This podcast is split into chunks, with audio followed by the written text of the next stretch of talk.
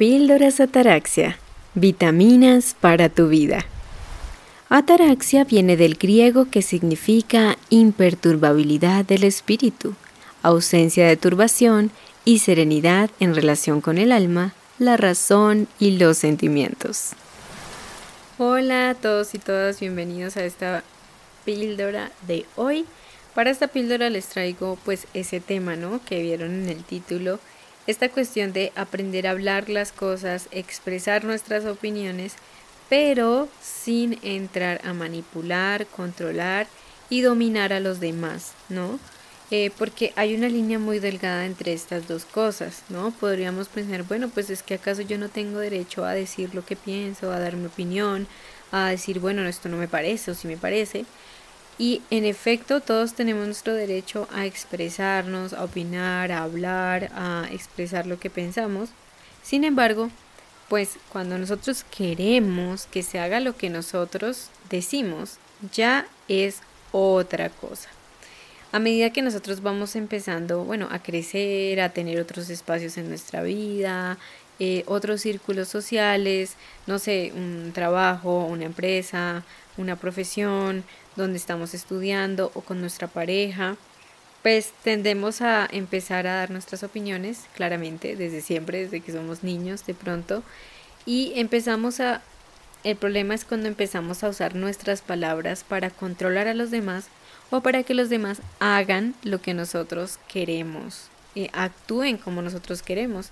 Y voy a estar poniendo ejemplos. Uno de ellos es la pareja, ¿no? Cuando queremos que, un ejemplo, nos invite a salir y a cenar. Y queremos que nos invite a salir y a cenar y queremos que salgamos a ese restaurante que yo quiero ir yo y quiero que el otro haga como pues lo que yo quiera, aun cuando de pronto no quiera, eh, no tenga ganas, no le nazca, porque pues no tiene que ser una imposición, pero yo quiero que esa persona haga lo que a mí se me pega la gana. Entonces es allí donde surge el dilema que vamos a estar reflexionando en nuestra píldora de hoy y es cómo identificar o cómo saber que yo ya estoy empezando es a manipular al otro en vez de expresar simplemente mi opinión o expresar lo que yo quisiera, ¿no? Siguiendo el ejemplo es como, bueno, no sé, mi amor, me gustaría salir a cenar hoy a un lugar bonito y que cambiáramos de ambiente. Ya, punto. Esa fue mi opinión. Pero cuando nosotros queremos cambiar nuestra manera de relacionarnos, queremos cambiar nuestras opiniones y cuando realmente queremos relacionarnos con las personas mucho más sanamente, pues empieza a surgir como esta duda, ¿no? Cómo saber o identificar, o no solamente yo, cómo identificar cuando la otra persona también, aparte de estar dando su opinión, pero está empezando a manipular o a imponer las cosas, ¿no? Porque hay personas que también nos pueden decir, bueno, cuidado te doy mi opinión, cuidado te digo algo, cuidado se te dice lo que uno opina, lo que uno piensa, lo que uno quiere, y pues uno no se mide y uno empieza a dejarse también a manipular porque uno cree que el otro es verdad, tiene razón, bueno, pues tiene que dar su opinión y como está dando su opinión, pues tengo que hacer algo que yo no quiero hacer, pero pues que me toca porque el otro si no se enoja. Para lograr identificar esta, em, este asunto que te estoy describiendo, pues es muy sencillo, ¿no? Yo creo que lo, lo he probado y a mí me ha funcionado. Y es analizar si esa persona o yo, si soy la persona la que quiere imponer las cosas o quieren que, pues quiero que, que quede mi idea o que la gente eh, esté de acuerdo con lo que yo propuse y quiero que se haga lo que yo estoy diciendo y estoy proponiendo pues es fijarte si cuando ya una vez diste tu opinión, empiezas posterior a eso a hacer sugerencias o propuestas parecidas o a hacer comentarios indirectos, preguntas mm, para forzar a los demás, comentarios eh, que son de presionar o, o que son punzantes para que de nuevo toquen tu opinión, tu punto de vista, tu tema, lo que estabas hablando. Cuando tú ves que estás repitiendo una y otra vez y estás pidiendo una y otra vez lo que ya opinaste o lo que ya dijiste, es ahí donde ya ha dejado de ser una mera opinión y es una manipulación encubierta o directa para que los demás hagan lo que quiero. Y pues también a la inversa, como les decía, cuando yo noto que hay una persona que me propone algo o da una idea, da una opinión, y otra vez, y yo ya di una respuesta, por ejemplo, ya di una respuesta, dije no, no, no, no, o sí, sí, y la otra persona de nuevo vuelve a lo mismo. Voy a cerrar esta reflexión dando un ejemplo de eso que a mí me pasó, a mí me sucedió con una persona donde pues por motivos de esta pandemia claramente pues yo no podía andar viajando como antes a otros lugares y decidí tener un poco más de quietud, tomarme mi espacio, no quería salir, no tenía ganas de siempre salir. Además era una amistad donde era yo siempre la que me desplazaba más que la otra persona. Entonces también dije, no, ya es turno que la otra persona también si quiere pues que, que también se desplace entonces propuse un lugar muy intermedio entre las dos personas que nos pudiéramos desplazar y que fuera muy equitativo el viaje. Pero pues esta persona no quiso, ¿no? Simplemente decía, no, tiene que ser aquí, aquí en este lugar donde yo vivo, en esta ciudad donde yo estoy, ven hasta acá porque pues yo te voy a invitar a cenar, entonces ven hasta aquí. Y pues ya yo tomé la decisión de que como la otra persona no quería viajar, yo tenía que desplazarme mucho más, era más tiempo, más de todo, entonces decidí no ir y pues le agradecí por su invitación y le di mi opinión. No puedo ir, no, no voy a ir, no voy a asistir, te agradezco mucho.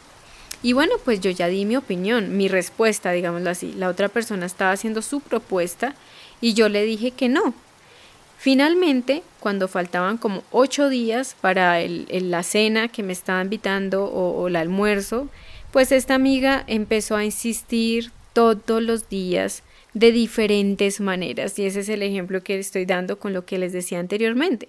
Empezó de distintas formas a presionarme, a volver a preguntarme lo mismo una y otra vez, a través, un ejemplo, no sé, una foto con el menú del restaurante de la comida para que yo eligiera el menú. Eh, otra foto con la reservación, luego al otro día era, eh, mira, te mando la dirección del restaurante para que llegues allá ese día, te espero y yo ya le había dicho que no. Y créanme, fue una de las cosas muy, muy molestas para mí, porque era como, oye, te estoy dando una respuesta y tú no me estás escuchando, no estás respetando lo que yo ya tomé una decisión.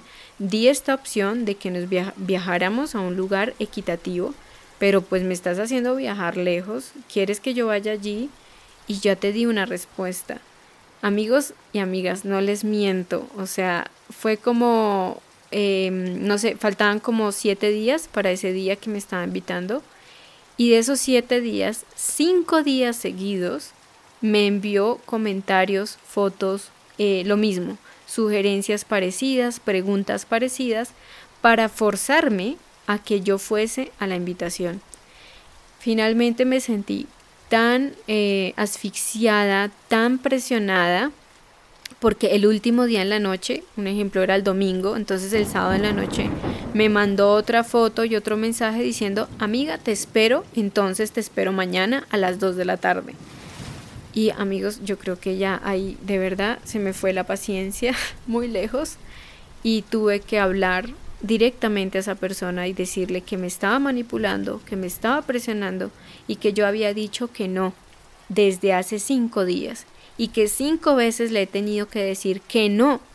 Entonces, claramente esto ya no es ninguna invitación, esto es una imposición de que yo tenía que viajar y tenía que ir por el solo hecho de que ella estuviera invitando, eh, no sé, la cena o el almuerzo, ¿sí? Entonces la persona pues al final dijo, ay no, era una broma, yo solo te estaba bromeando, y claramente, amigos, eso no es ninguna broma, es una manipulación en directo, en vivo y en directo, muy de frente, cuando tú das una respuesta y esa persona una y otra vez, en extremo, te empieza a presionar y a manipular para que hagas lo que ella quiere o lo que él quiere. Entonces, esa fue una de las experiencias, creo yo, que más vívidas yo mm, experimenté esto que les estoy contando y gracias a esto que, que les puedo compartir hoy, me di cuenta que sí, que la otra persona me estaba manipulando, no estaba teniendo presente ya mi, mi respuesta, que es totalmente válida. Y yo doy gracias porque en verdad no fui, en otro momento de mi vida, tal vez por pena, por miedo, por vergüenza, digo, bueno, está bien, tengo que ir porque ella ya me ha insistido mucho. Y yo creo que esto pasa mucho sobre todo en las culturas lati en la cultura latina o en esas culturas donde es muy cálida eh, la relación entre la gente y hay mucha, mm, no sé, como, como mucha sensibilidad a cuando te dicen que no a algo. Y eh, a veces te, te pasas por maleducado o maleducada o insensible o lo que sea y la gente se escuda en eso, ¿no? En que hay que insistir, insistir, insistir para que la persona haga lo que queremos. Y no es sano.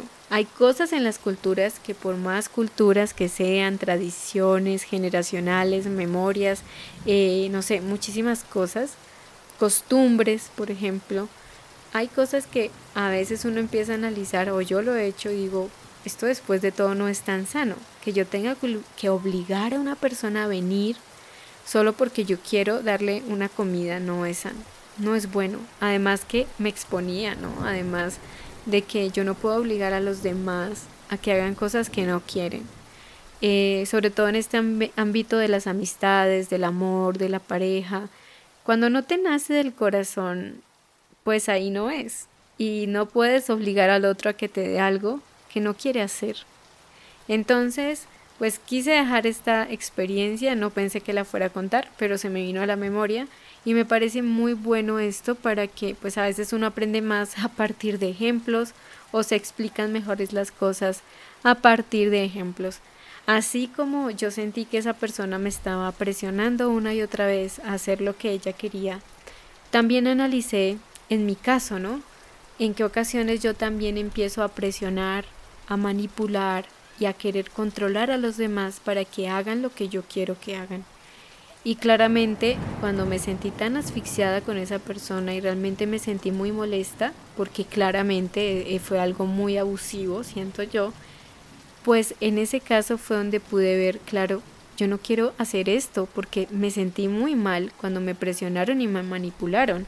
Pues yo no quiero que me hagan eso, lo que yo no quiero que me hagan. No quiero que me lo hagan, entonces no se lo voy a hacer a los demás. Y miren, de verdad he aprendido a dejar que el otro pueda expresarse y tomar sus decisiones sin tomármelo a personal, sin tomármelo a mal. Si no queda mi idea o mi propuesta en un trabajo o en un equipo de trabajo, no siento que me estén rechazando a mí. Simplemente fue mi propuesta la que quedó desechada. No me están desechando a mí. Y eso me ha ayudado muchísimo a identificar cuándo me quieres manipular o cuándo yo soy la que quiero presionar o manipular a los demás. Bueno, esto es tan solo una humilde opinión mía, es mi opinión nada más. Obviamente yo sé que muchos de ustedes tienen sus propias vivencias y me encantaría conocerlas o también de qué otras formas se han dado cuenta y han podido identificar la manipulación encubierta, eh, cómo se han dado cuenta que empiezan a controlar, a querer controlar, etcétera, y cómo lo han manejado. Me encantaría leer en tus comentarios. Estos eh, podcasts también los comparto en YouTube y también pues bueno, puedes allí comentar y participar. Bueno, muchísimas gracias por haberme escuchado en la píldora de hoy. Te mando un abrazo gigante. Te agradezco por tu valioso tiempo por haberme acompañado. Te deseo un feliz día, tarde o noche. Conoce mucho más sobre mente y relaciones sanas en el canal de YouTube Sonia Taraxia y encuéntrame en Instagram y Twitter como Sonia-Ataraxia. Gracias, muchas gracias por escuchar Sonia Taraxia.